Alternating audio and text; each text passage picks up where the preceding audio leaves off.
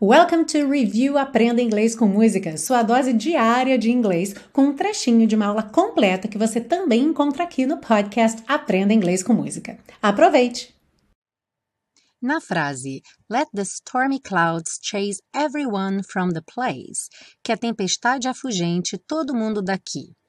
Bom, o let normalmente é traduzido como deixar ou permitir. E a ideia é um pouco parecida com isso mesmo. Por exemplo, let it come, deixe vir, ou então que venha. É uma outra maneira de traduzir, mas mantendo a ideia. Um exemplo bastante comum é o let the party begin, que a festa comece. Poderia ser traduzido deixe a festa começar, mas é mais comum dizermos que a festa comece. Ah, e se você busca um curso de inglês passo a passo com a minha orientação, conheça o Intensivo de Inglês da Teacher Milena, meu curso de inglês que te oferece 30 dias de garantia incondicional. Saiba mais em www.intensivo.teachermilena.com.